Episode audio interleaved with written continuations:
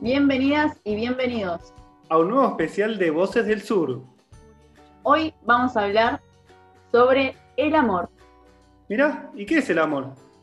Bueno, no es algo que podamos llegar a decir nosotros y nosotras, me parece, pero sí el grupo de Voces del Sur, este equipo de comunicación popular, hoy trae el tema para que cada uno y cada una que nos esté escuchando saque sus propias conclusiones, ¿no? O pueda debatirlo con amistades, con parejas, vínculos, familia, con quienes quieran.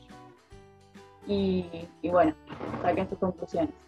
Y como venimos haciendo, más que nada, es un, ciclo de podcast para repensar también, ¿no? Sobre ciertas temáticas. Hoy, como vos decís, sobre el amor, que, te da para pensar un montón de cosas, ¿no? Y se puede ver del amor desde varios, de varios ejes. Como que, ¿qué, nos traen hoy? Bueno, hoy vamos a estar hablando sobre los estereotipos del amor relacionados a imágenes, ¿no? desde un lado artístico. También vamos a estar hablando sobre dónde está centralizado el amor, ¿no? Vamos también a escuchar a una de las compañías que va a hablar sobre la frase de eso que llaman amor es trabajo no pago. Y claramente, como siempre, tenemos recomendaciones literarias hoy relacionadas también sobre este tema que nos trae, que es el amor. Más que interesante el especial de hoy y los invito y las invito a quedarse y a escucharnos como cada vez que subimos un nuevo material y seguirnos en nuestras redes sociales. ¿Qué te parece si arrancamos con, con nuestra primer compañera, que es Cami? Dale, vamos con Cami, que justamente nos va a hablar sobre el amor como trabajo no pago. Hola a todos, a todas y todes. Seguramente estén disfrutando este especial de amor del día de hoy, tanto como nosotros de realizarlo. Y primero, antes que nada, quería aclarar que esta temática es muy compleja y también es muy difícil de definirla en dos palabras, porque cada persona construye de distinta manera eso que llaman amor. Por eso, imagino que nadie pensó en esto que voy a plantear hoy, por lo menos como una respuesta inmediata, porque cuando a mí personalmente me preguntan del amor, me surgen cosas positivas, cosas lindas, pero nunca se me hubiera ocurrido directamente cuestionar la economía del cuidado. Y ese delgado límite entre reconocer y no a esta problemática. Y bueno, estaba un poco en duda, pensando por qué lado tratar este tema del amor. Entonces Zona me recomendó y me dio la idea, pensando en la famosa frase, eso que llaman amor es trabajo no pago. Es justo un imán que tengo en mi ladera. Lo tengo siempre ahí, recordándome que lo que hacemos responde a un accionar que se repite en casi todas las familias. Este trabajo no reconocido donde generalmente las madres se encargaban de sostener de alguna manera la cotidianidad de la vida y de organizar los recursos para que la familia pueda seguir con el día a día. Por ejemplo, tareas como lavar la ropa, hacer la comida, preocuparse por las cosas de la casa, entre otras cosas. Ese trabajo, que aún no está reconocido socialmente, pero requiere un montón de trabajo y de esfuerzo y es sumamente importante. Pensando al respecto en esto que se produce en las relaciones y saliendo de lo que es la relación de pareja, yendo más bien a todo tipo de relación entre dos o más, sin importar el género, la edad o el lazo que una de estas personas, porque muchas veces también los niños se encuentran no pudiendo realizar tareas propias o teniendo que ayudar con las tareas domésticas, o por tener que cuidar a otro familiar, o por ejemplo, en mi caso personal, eh, mi viejo siempre fue el encargado de estas tareas. Y de alguna manera en mi familia nunca fue extraño que siendo hombre lo hiciera. Pero no ignoro que en realidad siempre se espere que las mujeres ocupen este espacio. No me parece casual que en la mayoría de los trabajos, en la cocina o de limpieza, siempre se busquen mujeres. Y tampoco me parece inocente que siempre estos sueldos sean los más bajos, y yendo más allá del trabajo pago, cuando estas tareas las tienen que hacer dentro de la misma familia, es habitual que directamente ni siquiera se las reconozca como un trabajo. Y esto tiene que ver con que muchas veces nos vemos naturalizando lo que hacemos y hacemos las cosas sin pensarlas. No nos detenemos a preguntarnos el por qué es así o si realmente no hay forma de que sea distinta esta relación.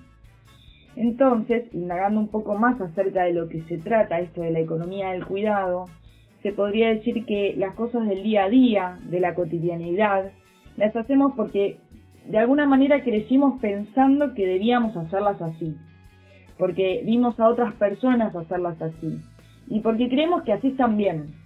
Y estas cosas que se quedan impresas en nuestro inconsciente también se repiten de generación en generación y con más fuerza. Influyen también en el producto de la relación, donde cada uno se convierte en responsable. Y corremos el riesgo de caer en sometimientos o en dependencias. Como vemos, casos de muchas familias donde estos trabajos realmente no son valorizados. Y estas cosas son cosas que ocurren, pero creo que si empezáramos a pensarlo en estos términos y realmente podamos valorizar el trabajo ajeno y el propio también, para poder posicionarnos desde otro lugar. Podemos comenzar a pensar nuevas estrategias para el reconocimiento de estos trabajos. Em, cuando a mí me preguntan qué es el amor para mí o cómo, cómo construiría el amor o en cuanto a esto, yo suelo pensarlo como un poco más en términos de expectativa. Por ejemplo, cómo creo yo que debería ser la dinámica perfecta. Y a partir de lo que creo que está bien, trato de transmitir a la otra persona, o al animal, o a plantas, porque también amo a mis mascotas, también amo a mis plantas, y les, les transmito mi amor, mi energía positiva, como en todo caso me gustaría recibirla. Em, entonces una estrategia podría ser no olvidar cuáles son nuestras prioridades, eh, es decir, poder definir primero a dónde es que voy, para después decidir quién me acompaña y poder, poder organizar estas preguntas solo en este orden. Ya que el primer paso para la solución de un problema, creo yo que el primer paso, el primero, es reconocerlo como tal, problematizar y reconocer el problema como tal. Bueno, espero que este tema que tratamos hoy, que fue solo una introducción, porque tampoco pretendía meterme eh, en términos económicos, pero pensando un poco el tema del amor y cuántas veces nos escapan estas eh, relaciones de ida y vuelta, eh, relaciones que consideramos que es amor, pero es trabajo, sirve un poco para seguir repensando cómo relacionarnos mejor y qué estructuras conformamos al repetir sin pensar. También pensaba cómo podemos modificarlas para conformar mejores relaciones. Y espero que sigan pensando en estos términos eh, para poder seguir avanzando eh, en estas problemáticas y que realmente eh, hayan compromisos de todas las personas que componen la relación.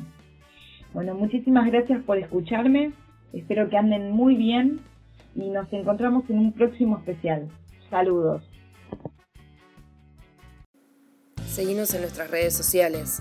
Búscanos en Instagram como Voces del Sur, en Twitter arroba Voces del Sur BF y en Facebook Agencia Voces del Sur. El amor para mí es la construcción colectiva. Para mí el amor es la comunión altruista, la fuerza necesaria y la comprensión infinita. Qué interesante lo que nos dijo Cami, ¿no? Esto de cuestionar la, economía del cuidado. ¿Vos, ¿Vos qué pensabas, Tati? Sí, bueno, acá la compañera hablaba mucho de la lucha, ¿no? De las mujeres trabajadoras de las casas, ¿no? Y planteaba dos temas, ¿no? Una, el lugar de la mujer, ¿no? En una familia, en el trabajo doméstico, ¿no? Mientras el hombre salía a trabajar y traía, digamos, el dinero a la casa cómo no fue reconocido y aún no es reconocido ¿no? del todo este trabajo. Y por otro lado, las empleadas domésticas, que también eh, Cami planteaba que son siempre mujeres, de que la remuneración claramente eh, está todavía en debate y debería ser mucho más. Y me parece que ahí, por suerte, tenemos eh, políticas de Estado de los últimos años por lo menos, ¿no? Que, que fueron, digamos, ahí mejorando y habiendo más derechos para las trabajadoras domésticas y que lamentablemente en los últimos cuatro años del gobierno neoliberal eh, se vieron afectados estos derechos, ¿no? Entonces es una lucha constante que, bueno, obviamente bancamos, ¿no? Desde Voz del Sur. Sí, y, también esto de desnaturalizar, ¿no? Lo que, lo que, lo que uno, bueno, valga la redundancia, se naturaliza, que creo que también nosotros, como por lo menos como varones, debemos también eh, eh, ser parte de los cuidados y no solo de que la mujer da y todo eso. Creo que nosotros debemos realizar esa, repensar por lo menos esas prácticas y poder colaborar, porque es una tarea de a dos. El amor es, es, compartir, el amor es, es, igualitario. Yo creo que un amor tiene que ser igualitario en tanto las condiciones, ¿no? que no solo dependa de la mujer del cuidado de los hijos, sino que es una responsabilidad de, ambos. Tal cual. Me, me parece que está re bueno eso que un poco es lo que hoy se trae a debate y, que bueno, esperamos que... Y, también lo de, lo de no olvidarlo de nuestras prioridades y reconocer cuál es el problema para relacionarnos mejor, eso es clave, me parece. Y también, ah, tanto también, ¿no? no, pero también. vamos a seguir escuchando, como lo hicimos recién, audios de nuestros oyentes que, nos, nos enviaron mediante WhatsApp, mediante redes sociales también y que, es importante, ¿no? Esta nueva dinámica de, escuchar, ¿no? ¿Qué opina mm, cada, cada, cada, oyente eh, sobre el amor, ¿no? Que, que, aparte de repensarlo, aparte de, cuestionarlo, ¿no? También es interesante también qué perspectivas hay del otro lado. Sí, tal cual. Y nosotros desde el grupo, ¿no? El equipo de comunicación popular, siempre desde Voz del Sur, eh, intentamos eh, que este trabajo colectivo realmente sea entre todos. No solo quienes integramos el equipo, sino también quienes nos escuchan o quienes nos siguen, ¿no? Y que sean parte. Es con todos. ¿Y ¿con, qué, seguimos, Tati? Bueno, vamos a seguir ahora. Estás muy roja. ¿eh? ¿Cómo, cómo? Estás muy roja. ¿Te estás buscando independiente y no me di cuenta? No, no, no. Es, me estoy construyendo con el color rojo, la verdad que muy bien. Eh, siempre siendo hincha de Racing me costó, pero tuve una desconstrucción ahora con el color, que es muy interesante, pero lo vamos a dejar para otro día porque no vamos a tema. Y entonces. Pero bueno, retomando, porque siempre acá tiene que haber una chicana, me doy cuenta, por mi compañero. Vamos a escuchar ahora a Caruxi, que nos va a hablar sobre el amor romántico y cómo se centraliza ¿no? el amor. Escuchémosla y en base a eso charlamos. ¿Qué te parece? Dale, y después te quiero preguntar algo. Epa.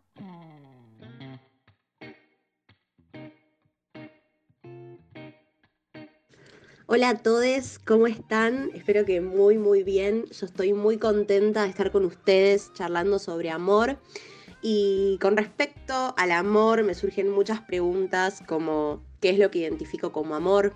¿Cómo amo? ¿Es amor eso que identifico como amor?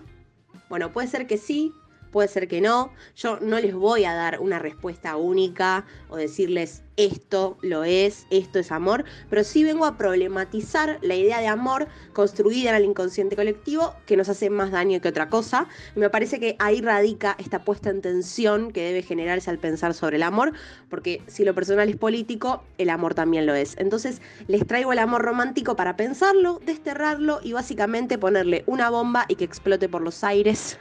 a ese nivel estamos. Y me parece que un gran gesto de amor es volar por los aires al amor romántico romántico. O sea, cómo ese ideal de amor interviene en nuestras construcciones vinculares reales humanas.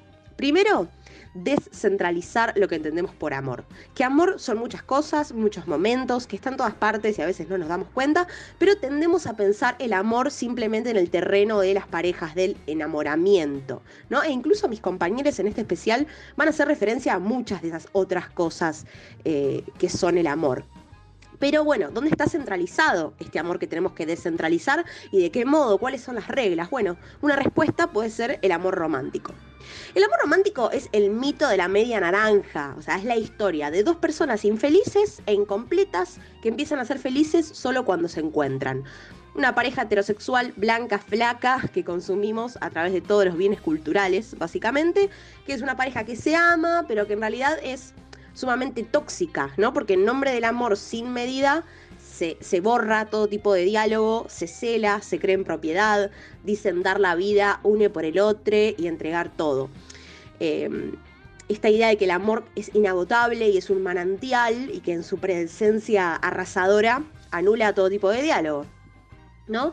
Marcela Lagarde, que es una antropóloga mexicana, dice que una clave feminista para el amor es pactar, es negociar y abandonar el, romanticismo trágico, ¿no? Abandonar el borramiento de los sujetos y negociar y pactar, donde se puede elegir, decidir, optar e intervenir.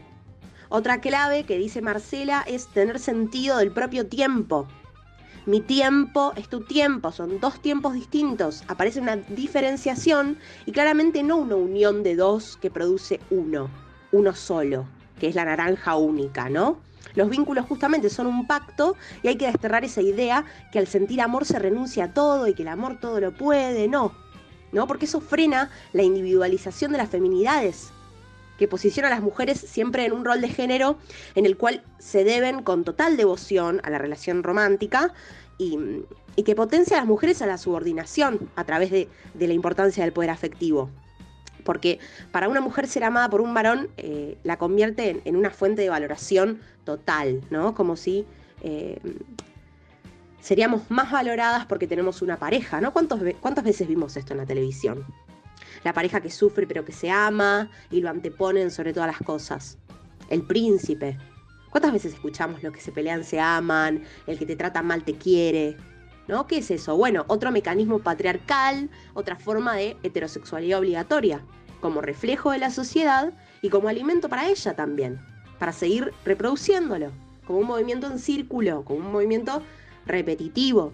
Es por eso que desde el feminismo aparece la necesidad de transformar los vínculos, porque tenemos una posición desfavorable, no de privilegio en este tipo de relaciones. Probablemente un varón no se dé cuenta de esos privilegios porque es realmente difícil, porque no hay incomodidad ahí, no hay registro, no hay conciencia. Entonces, mi pedido es el siguiente: pongámonos a pensar todos, cada uno desde donde me está escuchando, ¿cómo amo? ¿Cómo amo? Porque amar es político, como digo antes, y empezar a construir vínculos amorosos que nos den más alegría y placer que otra cosa es una urgencia. Ya hemos esperado y aguantado demasiado, me parece. Por eso también quiero decir que necesitamos que los varones hablen de esto, desde su identidad y desde sus experiencias. Porque si bien nadie escapa a la lógica del amor romántico, son las parejas heterosexuales las que están más sumergidas en él. Y las mujeres son en particular quienes terminan violentadas y en el peor de los casos asesinadas. Realmente, y lo digo directamente porque todos los pequeños actos, por más pequeños que sean, son los que terminan legitimando que un señor se crea que tiene el poder de agarrar un cuchillo y pegarle 30 puñaladas a la esposa, bajo cualquier circunstancia. Y fue el avance feminista, enmarcado políticamente, el que permitió que se dejara de llamar crimen pasional a un femicidio. Y en la definición de crimen pasional también aparece una idea de amor. Está enmarcada ahí la idea de amor también. Si no sos mía, no sos de nadie. Ahí también opera esa lógica. Y eso también lo queremos volar por los aires.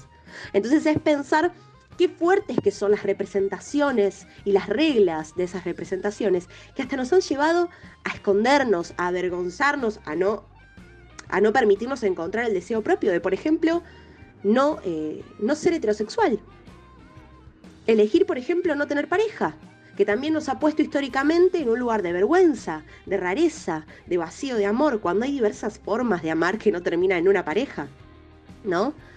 ¿Quién no ha escuchado alguna vez decir de forma peyorativa la solterona haciendo referencia a una mujer sin pareja?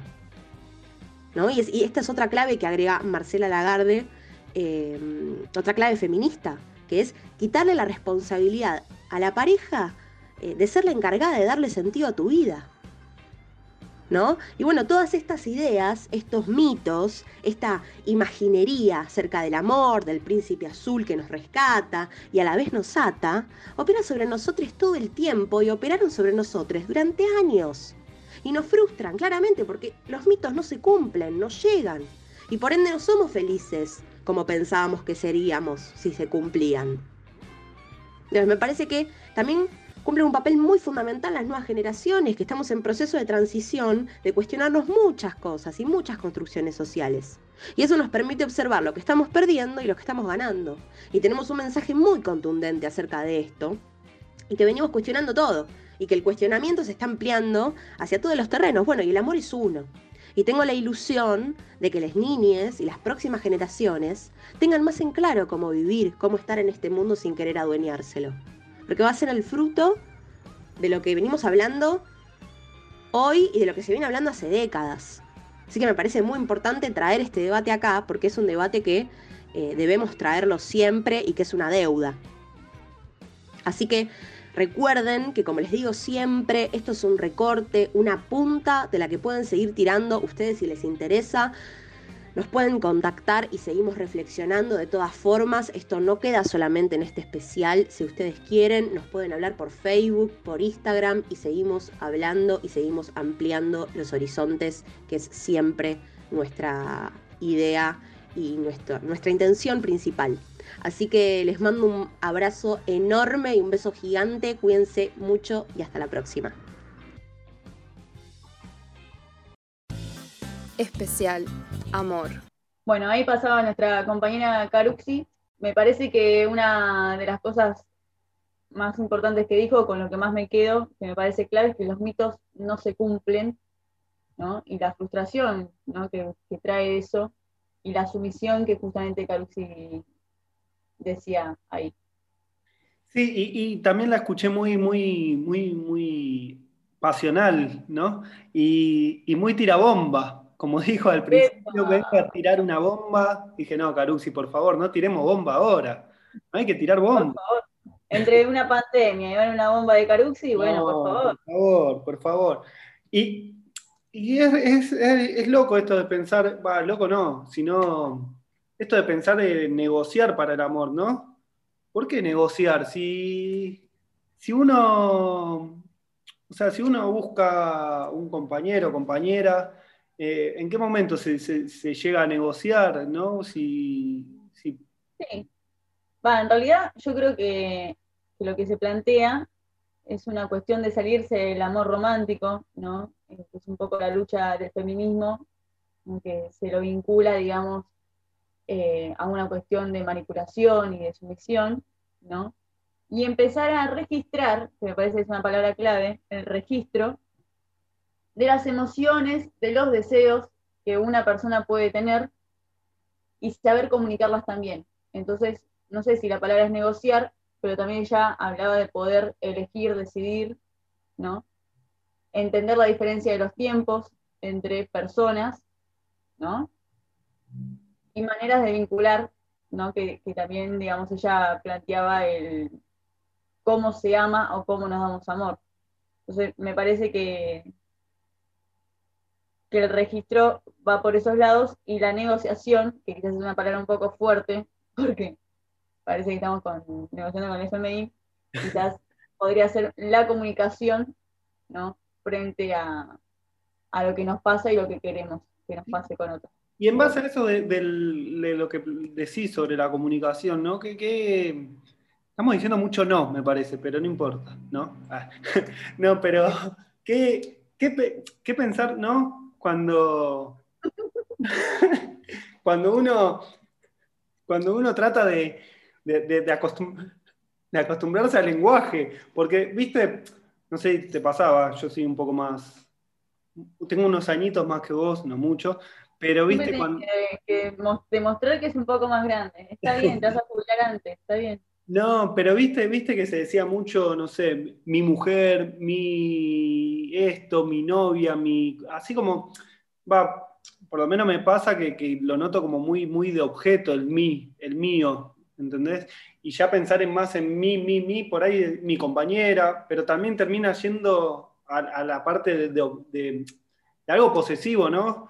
Eh, es medio, medio complejo, pero está bueno también repensarlo y saber cómo, cómo uno presentar también ¿no? a, a, su pareja o a su familiar. O... Bueno, sabes que justamente ahora le toca, le damos lugar a Flor Trimarco, que va a hablar de la correspondencia y habla necesariamente de esta, de esta manera de relacionarnos que no tiene que, ver con la posesividad, ¿no? sino al amor desde, digamos, el gesto y la fusión de sentimientos. Ahí quizás podamos tener una respuesta a lo que estamos nosotros charlando. Vamos a escucharla entonces. Muy buenas a todos los oyentes de Voces del Sur. Nos encontramos con un nuevo podcast. Esta vez vamos a hablar sobre el amor. Estuvimos pensando muchísimo con toda la equipa y desde la columna literaria del día de hoy, la propuesta es pensar en el lenguaje del amor desde una perspectiva diferente. Em, no traje recomendaciones de libros románticos, como podrán imaginar. Voy a hacer dos recomendaciones eh, literarias esta vez. Un libro es una novedad editorial, más luego les contaré cuál es. Y otro es em, la nueva correspondencia de Pizarnik que se publicó por Lumen en diciembre del 2017. Ambos libros son de correspondencias. Les dejo la novedad ahí con un poco de curiosidad para un ratito. Pero lo que hice a partir la, de las novedades, de la novedad y del libro que traje para recomendarles es indagar un poco sobre el significado de la palabra correspondencia. Correspondencia deriva del verbo corresponder, según nuestros amigues de la RAE, tiene que ver con pagar con igualdad relativa o proporcional afectos, beneficios o agasajos.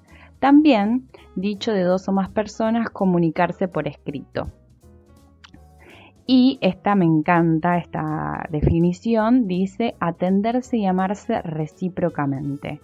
Me gusta un poco pensar en esto de atenderse desde el entendimiento, ¿no? Como de un poco más del entenderse que desde eh, el servicio para el otro. Que creo que el entendimiento tiene que ver un poco con estar a la escucha del otro, ¿no? Entonces, eh, bueno, primero quiero leerles una parte de los epígrafes, eh, de uno de los epígrafes de la nueva correspondencia de Alejandra Pizarnik, que editaron para Lumen eh, Yvonne Bordeló y Cristina Piña. Yvonne Bordeló es, fue amiga de, de Alejandra Pizarnik, y bueno, una gran, eh, una gran investigadora de, la obra de ella y una persona entrañable. Y Cristina Piña también una súper investigadora de todo lo que fue la obra de, Alejandra. Así que la curaduría de este libro es excepcional, se los súper recomiendo. Así que voy a leerles el, el epígrafe, una parte de uno de los epígrafes que dice así. No obstante, si no sintiera esta correspondencia vampírica, me moriría de falta de una correspondencia así. Alguien que amé en otra vida, en ninguna vida, en todas las vidas. Alguien a quien amar desde mi lugar de reminiscencia, a quien ofrendarme, a quien sacrificarme como si con ello cumpliera una justa devolución o restableciera un equilibrio cósmico. Esto es dentro de la, digamos, de la escritura de, Alejandra, se llama Una atracción mística de 1966. Como este podcast es sobre el amor, quisiera regalarles un poco del vínculo que eh, existió entre Alejandra Pizarnik y Silvino Campo. Fue un vínculo, una amistad bastante pasional y em, bueno, también de, encuentro sexual, ¿no? Entonces, eh, un poco quiero leerles algunos fragmentos de las cartas que se escribían, en este caso las que escribía Alejandra para, para Silvina. Silvina Campo es una escritora argentina muy reconocida, fue, em, escribió, bueno, escribió cuentos, escribió poesía, escribió una novela junto a Bioy Casares, que fue pareja de ella, pero bueno, eh, digamos que sus, sus por el amor eran más diversos de lo que en la época, digamos, figuraba, ¿no? Y aquí, eh, bueno, una carta de, de Alejandra en la que le dice así, Silvina querida, te dejo los fósforos a ver si escribís otro cuento, por favor, con y acerca de y cerca del fuego. Y perdón por las faltas, la adorable Gaspar Estampa, ella le pone una, una frase que dice vivir ardiendo y no sentir el mal. Y luego, que no haya más finito ni infinito, que solamente el amor vuelto fuego perdure. Tuya A. Y después más adelante, en otra de las cartas, ella le pone al respecto de em, unos poemas que publica Silvino Campo, le pone, cada carta, toda carta es el centro de una escena encantadora. Qué bellos, qué remediables, qué pujantes, qué dulcísimos, qué inapelables, qué infusos de temor y temblor, qué nacidos de un muy alto brío, qué exaltantes, qué perfectos, qué modo de ser inspirados e inspirantes, queridísima. Oh, tanto. Silvina son tus poemas de la revista de Occidente. Tuya y emocionada te besa tu Alejandra. Acá empieza un poco más a, subir em, la pasión entre ellas, hasta que bueno, ya hay una carta en la que em, le escribe Alejandra, Silvín, mi vida, en el sentido literal, le escribí a Dolfito para que nuestra amistad no se duerma. Me atreví a rogarle que te bese poco, cinco o seis veces, de mi parte, y creo que se dio cuenta de que te amo sin fondo. A él lo amo, pero es distinto, vos sabés, ¿no? Lo admiro y es tan dulce y aristocrático y simple, pero no es vos, mon cher amour. Te dejo, me muero de fiebre y tengo frío. Quisiera que estuvieras desnuda a mi lado leyendo tus poemas a voz viva.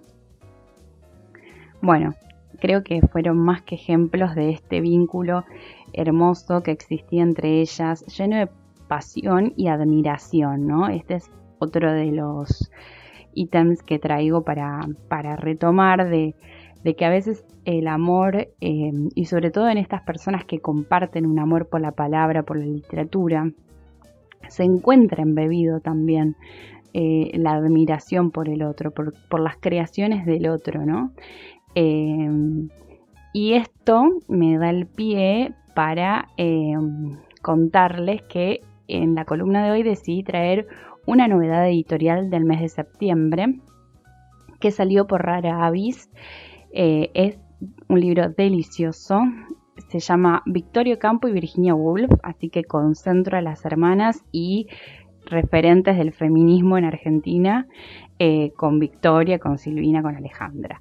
Eh, este libro es un libro imperdible en donde las cartas vuelven a tomar la escena, súper rápido y fácil de leer, así que se los recomiendo y tiene aparte fotos de, bueno, de las cartas eh, de, en puño y letra, ¿no? De, de Victoria y de Virginia. Em, de nuevo aquí el, el amor tiene una relación con la admiración y con el encuentro y con la espera. En el prólogo de Manuela Barral hay una reconstrucción de cómo se conocieron estas autoras, Victoria y Virginia. Em, y cuáles son los primeros pasos de esa danza que las unió y que las llevó a empezar a escribirse la una a la otra.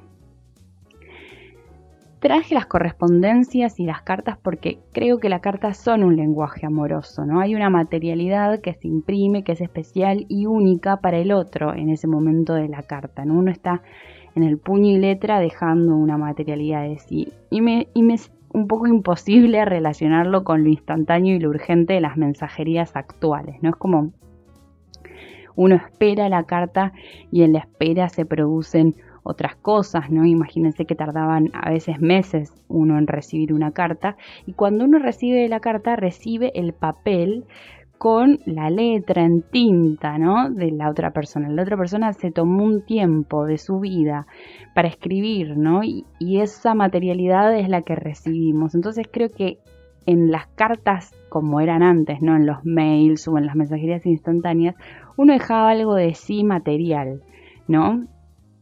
Y eso un poco se perdió con, todo.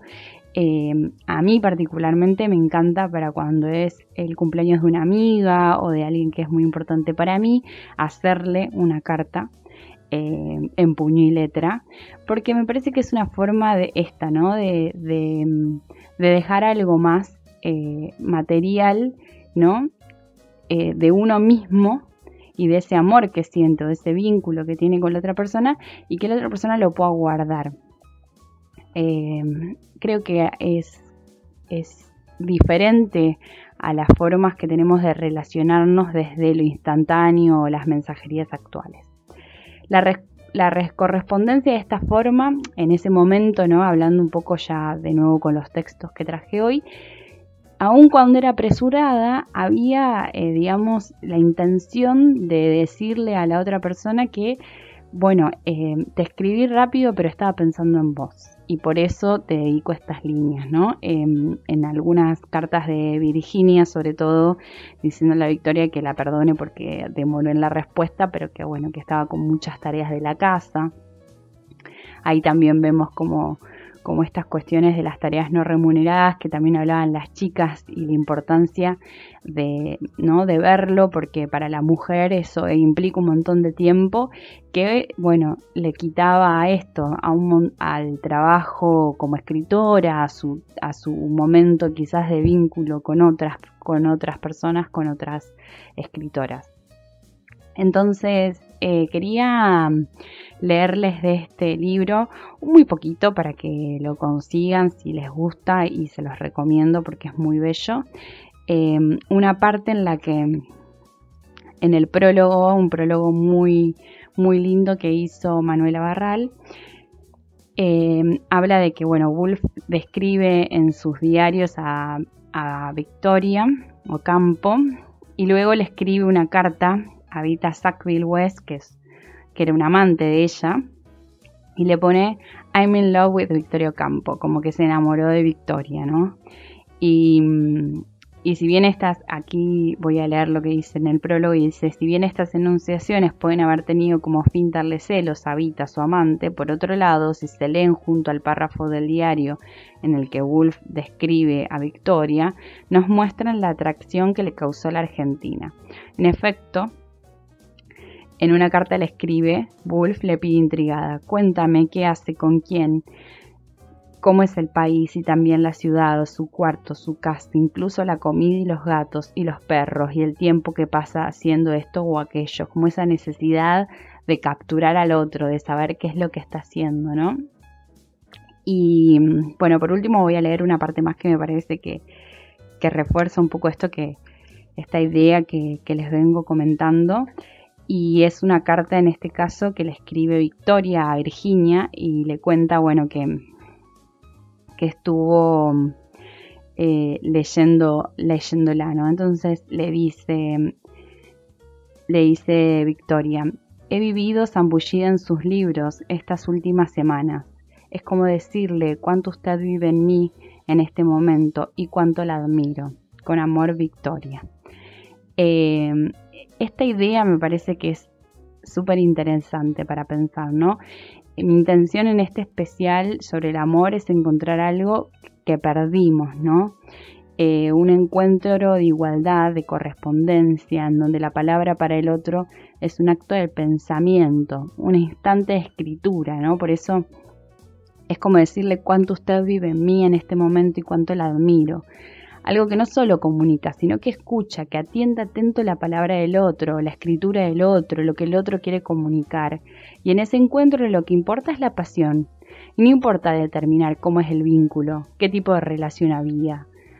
Al menos a mí no me interesa. Yo quería traerles la reflexión sobre el amor porque me parece que hay un gesto el de estar en presente, sin importar para quién y cómo, ¿no? A pesar de la distancia, a pesar del género, a pesar de las diferencias, Em, yo soy, no soy adepta a los pronombres posesivos, mío, suyo, tuya, ¿no? Pero cuando leo al final de las, de las cartas que ponen suyo o tuya, me resuena esta idea que un poco plantea acá Victoria al final de esta carta, como si lo que quisiera, digamos, revelar o expresar quien escribe esto es que la otra persona tomó una parte de su aliento, ¿no? Como un momento en donde la correspondencia se vuelve la fusión de sentimientos. Y pienso que quizá el amor es eso, un poco, un encuentro de múltiples sentimientos, un gesto de correspondencia. Para mí el amor es eso imposible de capturar y que todo el tiempo se fuga, como un suspiro, ¿no? Eh, bueno, les quiero desear una primavera llena de suspiros y aromas y de lecturas hermosas como, como las que recomendé hoy, que espero que las disfruten y mm, los dejo con Tati y con Seba. Gracias a ambos por todo y a toda la grupa de Voces del Sur que siempre me hacen reír y ser muy feliz trabajando con ellos. Besos y sigan escuchando Voces del Sur. Seguimos en nuestras redes sociales. Búscanos en Instagram como Voces del Sur en Twitter arroba Voces del Sur BF y en Facebook Agencia Voces del Sur. Eh, amar para mí es reconocer la imperfección, eh, aceptar las diferencias del otro, romper con la idealización y aceptar al otro por lo que realmente es. Para mí, el amor es eh, comprensión, cooperación, escucha y empatía. Las recomendaciones que dio Flor Trimarco. Como siempre, como siempre una literaria, como, siempre trayendo la parte literaria. Sí, y me parece que estuvo muy interesante la nueva correspondencia de Pizarnik que planteaba para, para leer, me parece que es clave esta lectura para el verano, ¿no? Y cómo se genera, ¿no? Lo que también hablaba Carucci hace un ratito, esta cuestión de, de descentralizar un poco el amor o lo que reconocemos, digamos, del amor heterosexual, y acá se plantea, ¿no? a partir de lo que dice Flor Trimarco, eh, un amor, digamos, una amistad pasional, que me parece una descripción hermosa que, que Flor Trimarco hace, y me parece que, se vincula un poco a la admiración ¿no? que había entre ambas mujeres y esta relación que se genera. Me parece que, es muy lindo poder leer esto, ver el vínculo que había entre estas escritoras y después plantea algo también fuerte Marco que me quedo con eso, es eh, la definición de correspondencia, que es un poco lo que vos decías Eva antes, de no utilizar palabras o pronombres posesivos, Fuerte Marco justo lo refuerza, ¿no? Y la definición de correspondencia, no desde el me corresponde a mí algo o alguien, sino pensarlo desde el gesto o la fusión de sentimientos. Flor habla de del amor como un suspiro, ¿no? que nunca lo tenés en tus manos, y, me parece que, es hermoso. Tal cual. Y, volviendo al tema este de, las cartas y, todo lo, demás, vos cuando... ¿Vos, enviabas cartas? O sea, obviamente no cartas con, con, sello postal, porque no creo que, que, llegase a eso, ni yo llegué a eso. ¿Vos enviabas cartas o te enviaban cartas en ese momento? Sí, bueno, en la escuela siempre alguna cartita o algún dibujo, ¿no? En la primaria sobre todo, ya secundaria, en tercer año existía WhatsApp y antes mensaje de texto, así que ahí se perdía un poco. Y un amor que podemos llegar a hablar y no es, digamos, de relación, vínculo con un otro o una otra. Yo le escribí una carta a Néstor Kirchner a los ocho años, que ahí sí mandé todo, como tiene que ser una carta, y siento que eso también fue amor. Y, ¿Vos escribiste?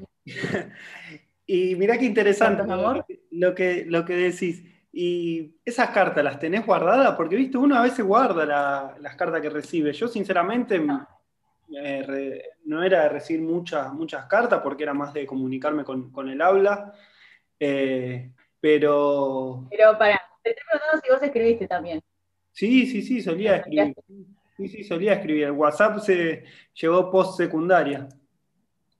Así que no, era, era carta y no sé, y, carta. Pero tampoco era un, poeta enamorado. Bueno. Pero. Pero no, no tengo ninguna, ninguna carta de las que me, habían escrito. Y por eso te preguntaba, vos, viste que algunos suelen, suelen guardar o cartas o fotos en donde recuerdan por ahí a, su, su, primer amor, su primer beso, su primer nada, sentimiento hacia, hacia otra persona de, por otro lado, por así decirlo, ¿no? Sí, me parece que, eso está bueno. Yo guardo escritos también propios míos, justamente lo, lo hablaba la otra vez. Me parece que está bueno para recordarse en algún momento, ¿no? Pasando cierta situación o cierta sensación. Y, algo que mm, Flor Tri dice es eh, que lo escrito en papel sigue siendo importante, ¿no? Y esta cuestión del gesto a veces de escribirle algo a alguien y en vez de mandárselo por WhatsApp. Y yo creo que le da un papel. Perdón que te interrumpí. ¿eh? Le estamos hablando que le estamos comentamos a, a los y las oyentes que estamos grabando vía Zoom y, a veces por ahí podemos llegar a tener un pequeño delay y no, nos podemos pisar. No es que lo hacemos seguido, Tatiana. ¿eh? no, no, cuando nos vemos no hacemos esto, claramente. Habla uno, después habla el otro. Levantando la mano. La mano. Exactamente. Eh, y a todo esto, ¿con qué seguimos? Vamos a seguir con Ona, que estamos llegando ya al final. Nos va a hablar sobre las imágenes relacionadas al estereotipo del amor. Vamos a escucharla, ¿te parece? Vamos a escucharla y todavía tengo algo que te voy a preguntar. ¿eh? Te lo dije ya al principio y lo, voy a, lo vamos a hacer al final mejor. Pero me, compromete esto. Muy bueno, disculpa. Trato de que no. Vamos a escuchar a Ona. Hola a todos, ¿cómo están? Espero que estén bien. Hoy vamos a hablar de un tema que puede incomodar un poco en el reprensar, en el deconstruir el tema es el amor, ¿no? Yo me voy a encargar de, pensarlo desde las artes visuales, de las imágenes, y desde cómo construimos ese amor y, cómo afecta a nuestras relaciones vinculares, en nuestra, percepción, en nuestra afectividad, en todo el vínculo que tenemos con otros y con nosotros mismos. Desde, desde ese preconcepto entonces podemos intentar pensar cómo las artes en general, las imágenes, pensando desde el cine, publicidades, hasta poder llegar a las redes sociales. ¿Cómo vemos esas imágenes constantemente con estereotipos de lo que es el amor? Como decía mi compañera, siempre ese estereotipo de amor va a estar representado por personas blancas, flacas y heterosexuales. Si pensamos un poco en un recorrido histórico eh, de las imágenes, podemos pensar cómo se representaba el amor en la antigüedad, por ejemplo, en el Renacimiento, en el arte latinoamericano, cómo se representa el amor y, ver, y pensar todas esas diferencias, hasta como decía llegar a las redes sociales. ¿Qué vemos en todas estas imágenes que nos bombardean constantemente? ¿Vemos realmente el amor que transitamos en nuestra vida? Por ejemplo, la diversidad. ¿Hay, hay una visibilidad de lo diverso en el amor en todas estas imágenes que consumimos constantemente? Les propongo pensar si les digo amor, ¿qué imágenes se les vienen a la cabeza? Así rápidamente. Por lo general, como decía, se nos viene a la cabeza una pareja, o sea, una pareja, dos personas, blancas, flacas, heterosexuales y de una clase media, ¿no? Una clase media acomodada. Esa construcción de la pareja como algo idealizado, como algo estereotipado y, por supuesto, encajando en una norma a la que todos debemos seguir. Y si no seguimos, ¿qué aparece? Si no encajas, está mal. O peor, si no te ves representado en esas imágenes, no existís. Con esto quiero decir que se nos presenta la imagen del amor normada como si fuese la única. Y siempre que veamos que algo se nos presenta como lo único, yo pensaría que hay que desconfiar de mínima, ¿no? En estas representaciones tan idealizadas, tan pedagogizantes, yo te voy a enseñar con todo esto que ves cómo tenés que ser vos. Ni hablar de, cuando esto aparece en las escuelas. Por ejemplo, pienso en manuales escolares, pienso eh, en cómo se construye, ¿no? Un poco de ESI, de cómo se construyen los vínculos, los afectos, la atracción, el amor en la escuela, por ejemplo, ¿no? Y cómo vemos claramente que en la escuela se reproducen muchas veces, no quiero hacer una generalización, ¿no? Pero cómo se, se reproducen muchas veces las peores cosas de la sociedad. Ahora propongo una segunda pregunta para que pensemos. ¿Cuántas veces vemos cuerpos marrones, gordos, la afectividad entre personas que no son de clase media o de clase alta? ¿Cuántas veces vemos el amor entre amigues, entre compañeros? es, obvio que no hay una única forma de amar y, y esto lo vamos a estar hablando con mis compañeros en todo este especial de amor, pero yo pienso puntualmente en las imágenes y cómo operan estas imágenes en nuestras subjetividades y en nuestra forma social de amar, ¿no? En nuestra forma comunitaria de relacionarnos. Es claro que nuestras formas y nuestras realidades de amor son otras. Entonces, un poco estaría siendo hora de que podamos, como decía, interactuar con otras imágenes en los dispositivos, en los afiches, en las publicidades, que, que se salgan un poco de esta forma tan hegemónica de amar que realmente se presenten como, como representaciones más populares, más cercanas, diría, a las realidades, o en última instancia, más diversas. Ahora, pensándolo, por supuesto, el amor se construye de, formas amplias y en escenarios, como decía, diversos. Pensaría que todas estas formas de amor que existen están atravesadas justamente en una clave de género, ¿no? ¿Qué podemos pensar que se intenta hacer desde los feminismos, por ejemplo, con estas ideas de amor? ¿Cómo influye el arte y las imágenes? Siempre obviamente desde la militancia del feminismo se hace un cuestionamiento a los estereotipos, a la construcción de estos estereotipos y a su reproducción masiva. Todo el tiempo estoy pensando, por ejemplo, en, qué implica entrar a un museo y ver una, una obra de amor, ¿no? ¿A dónde vamos con eso que vemos? Por lo general vamos al espacio del amor romántico, el amor este de pareja, de dos personas incompletas que buscan saciar su existencia en esa unión, ¿no?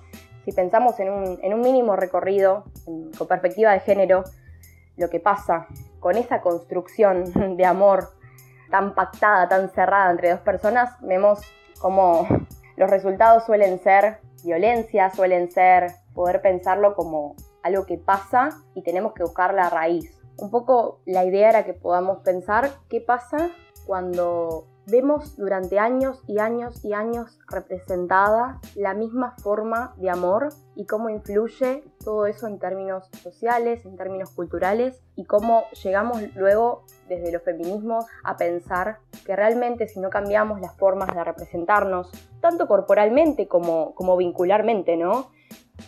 Un montón de cuestiones no van a cambiar. O sea, si no mostramos parejas lesbianas, si no mostramos, no sé, por ejemplo, el amor entre personas no binarias, el amor entre masculinidades, entre amigues, qué pasa con las masculinidades y el amor, digamos, ¿por qué, ¿por qué solamente se puede mostrar lo afectivo de una masculinidad cuando hay una mujer al lado, ¿no? Con, con todo ese imaginario de la fragilidad y la ternura de una mujer que claro, eh, tenemos en claro que eso no, es así. ¿Qué pasa con, las representaciones del amor familiares? ¿Qué pasa con mostrar, no sé, el amor entre familias monoparentales? Creo que son un montón de, imágenes que se nos aparecen si las pensamos, pero no las solemos ver. ¿Qué pasa con, el, amor entre, entre más de, dos personas, ¿no? Con el, con el poliamor, pensar el amor libre. ¿Está representado todo eso?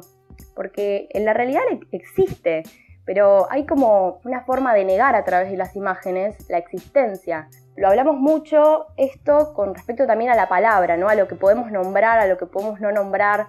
Y me parece que poner en términos de imágenes todas estas realidades, todas estas existencias y experiencias vinculares y afectivas, justamente lo que van a hacer es abrir un poco el escenario, el foco y básicamente ayudarnos a ampliar el campo de lo que pensamos, de lo que decimos y de lo que vemos cuando hablamos de amor. Así que bueno, espero que les haya gustado y que puedan y que podamos, obviamente, todos repensar estas cuestiones. Les mando un beso. Especial Amor. Qué interesante los que nos trajo Ona con respecto a las artes visuales y, ese estereotipo ¿no? que uno se hace del amor romántico, ¿no, Tati? Sí, me, pareció muy bueno el tema de la idealización social, ¿no? Dentro de una norma, que también, bueno, Carusi lo hablaba. Eh, bueno, además está de decir que obviamente el equipo de comunicación popular hablamos entre todos, ¿no? Cuando hacemos un especial, y por eso todo se vincula con todo, no es pura casualidad. Em, pero me parece que, esto de los mitos que no se cumplen, que decía Caruxi, la frustración y la sumisión ante eso, ¿no? un poco lo retoma Ona, hablando de mm, cómo nos imponen ser, primero, cómo se impone el tema de relacionarse y la construcción de vínculos, ¿no? Y qué deseos, digamos, están bien vistos y cuáles no, ¿no? Y ella plantea algo que me parece... Sí, perdón. No, no, seguí, seguí, seguí, yo después digo. No, esta cuestión, digamos, de la diversidad en el amor, ¿no? Una representación más cultural, más diversa y más colectiva, que, ella lo plantea, digamos, en un museo, quizás una pintura no se ve o en una escultura. Igual hoy en día el arte ya cambia un montón y hay un montón de artistas, digamos, que plantean otras maneras de representar el amor. Y, y bueno, justamente también la discusión que se da del amor romántico gracias al feminismo y otros movimientos que se puede charlar todo esto.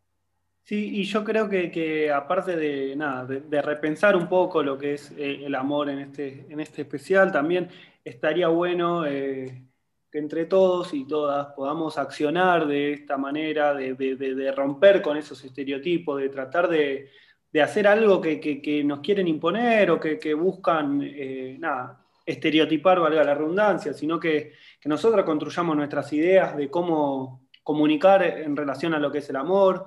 Creo que, parte de lo que es la, comunicación popular, como hablamos en los anteriores, en los anteriores podcasts, es, es, romper con eso de los medios hegemónicos que siempre tratan de imponer o de contar cosas que solo lo malo, por ejemplo, que pasa en los sectores populares. Creo que nosotros tenemos que pensar el cómo podemos romper con esos estereotipos que nos quieren imponer sobre el amor, sobre diferentes temas que uno va, va repensando, ¿no? Sí, y en esto también quiero, eh, para cerrar, ¿no? pensar que no solo es desconstruir el amor, digamos, pensarlo desde un vínculo o una pareja, sino algo que Cami hablaba también, ¿no? la positividad, digamos, del amor. Ella dice que, ve el amor desde ahí, no más allá del tema que planteó, y traía el amor a la familia, el amor a las amistades, ¿no? Encontrar, digamos, que, esta palabra no solo se vincula con una persona particular o unas personas, sino que también, digamos, es lo que nos rodea y que puede haber diferentes maneras de amar ella dice a las plantas también, a los animales, y me parece que, ese registro, hoy me quedo con esa palabra, es importante también para, para que podamos vivir mejor y, ver que, nada, las energías hay un montón y que amar es re lindo. Y pensar el amor por ahí también en, lo que es a nivel deporte, en lo que es música. Y hablando un poco, un poco de música, ¿no? lo que te quería preguntar, que, que, que fue al principio, es... Eh, ¿Es lo que me va a comprometer? Y no sé, depende, depende. Uh, bueno, vamos a un corte y volvemos. No, no, no, no, no, hay corte. No hay corte, Tatiana, no hay corte. Bueno, está bien, sí, está bien. La pregunta es, ¿qué canción a lo feliz domingo? Eh? No, bueno, no, no, no, por ahí no lo viste, no, no es de tu época. Mía tampoco, che, pará. Cuidado, no te pero ¿qué canción te, la relacionás con amor? ¿Qué, canción te representa con amor? ¿Qué, qué decís, cuando estás enamorado, cuando estás eh, así con, ese sentimiento, escuchás o te, o, te identificás? Mira, una sola canción no te puedo decir. Me parece como cerrarse mucho a pensar una canción particular.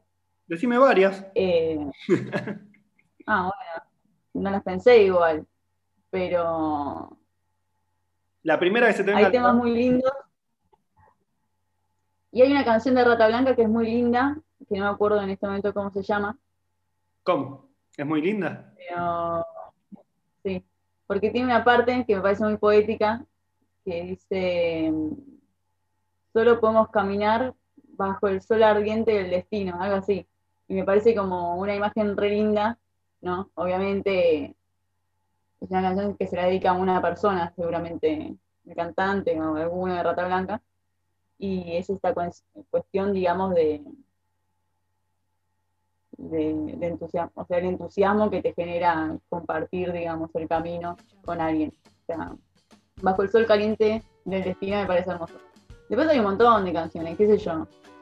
Eh, hay canciones de Sandro muy lindas, eh, quizás de la época, ¿no? que hoy podemos ya discutir. Hay canciones de Sudor Marica, que están muy buenas también, y tratan de un amor completamente diferente y diverso. Le quiero, le quiero decir a los oyentes y las oyentes que Tati es muy fanática de Sudor Marica, de hecho no, no hace poner los temas todo el tiempo y, y lo baila todo el tiempo. Pero nada, para dar un contexto también. Y después, bueno, vos podrás hablar de alguna canción de cumbia seguramente, ¿no? ¿Por qué, ¿Cuál es la primera que se te ocurre? A ver. ¿Por qué me relacionás por ahí ya directamente? Pero sí, justo hay, una canción, hay una canción muy, muy, muy, muy linda, por así decirlo. Va, linda no, por así decirlo. Es linda. Que se llama El amor de la nueva luna, que dice, el amor es una gota de agua en un cristal, es un paseo largo sin hablar, es una fruta para dos. Y así sigue. Pero es, nada, es es, interesante la letra, obviamente, igual hay que entender el contexto que se hizo la letra y todo lo demás, pero. Pero nada, no me hagas sonrojar, por favor, te lo pido. Estamos cerrando ya el programa. Así que bueno, vos te metiste en este quilombo. Vos dijiste. Bueno, disculpa. Es la pregunta. bueno, ¿qué te bueno, también... ¿Qué ibas a decir, Tatiana? Perdón, que también hay amor en todo este proyecto de comunicación popular, hay muchísimo amor, muchísimo compromiso de cada uno y cada una de quienes integran este, este proyecto. Y bueno, nada, intentamos también transmitirlo en cada especial que hacemos para que lo disfruten en sus casas o en donde se encuentren.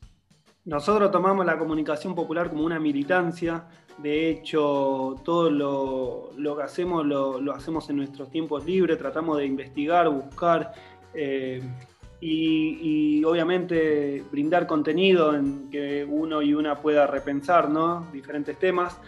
También agradecer a, Pamela, la locutora, que, nos brinda las artísticas, nos brinda las redes sociales cuando lo dicen, que lo estuvieron escuchando agradecer a Lean, nuestro, nuestro editor de sonido y que, también está ahí detrás dando una mano importante.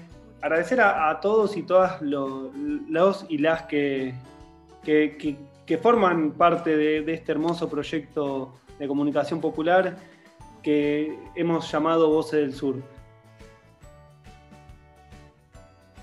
¿Te quedaste sí, agradecemos ¿Pasó algo? No, no, pues me quedé pensando. le llegó un mensaje y no quiere decir qué. No, no, no, nada que ver. Ya se quiere crear situaciones. No, no, no, para nada. Pero bueno, nada. Es blanca, me parece. ¿eh? No, justamente ahora me dan ganas de escuchar Rata Blanca, nada más. Ese amor a la música que vos decías me parece que es muy lindo. Eh, la militancia es muy linda porque es el amor a lo que se hace, la convicción, ¿no? Eh, y también, bueno, el amor hacia el pueblo, ¿no? que es lo que más queremos y por eso militamos la comunicación popular, entre otras cosas. Muy, pero muy, pero muy bien. ¿Qué te parece si nos despedimos? Gracias a... Ah, y también agradecer a todos los y las oyentes que nos enviaron esos lindos audios que fuimos escuchando a lo largo de este podcast y también a esto que venía diciendo, ¿no? de, lo que hacemos como militancia de, comunicación popular, es importante también que, para que para seguir creciendo, que difundan nuestro material, que, nos sigan en nuestras redes sociales, porque, porque nada, está bueno también compartir eh, algo que nos, que nos atraviesa, que nos hace pensar, que nos hace, nos hace eh, recapacitar también ¿no? en algunas prácticas y que es importante compartirlo con ustedes. Y sinceramente, Tatiana. No es mi despedida, ah, se me decía lo mismo. no, bueno. Tendremos otros especiales o quizás otras ¿no? noticias. Ojalá buenas van a ser claramente. en este nuevo año de comunicación popular de Voces del Sur. Y no se olviden de escuchar el radioteatro Aprendizaje, que lo subimos a nuestro Spotify y nuestras plataformas de Google Podcast y Anchor, para que todos y todas los puedan escuchar. Es un proyecto dentro de Voces del Sur en el que participan muchos compañeros y compañeras del Bajo Flores. Así es, no se pierdan ese radioteatro que es hermoso. Y bueno, vendremos con más novedades seguramente, así que estén atentas, atentos y atentos. Un beso para todos, todas, todes. Nos vemos en el próximo especial. Chao.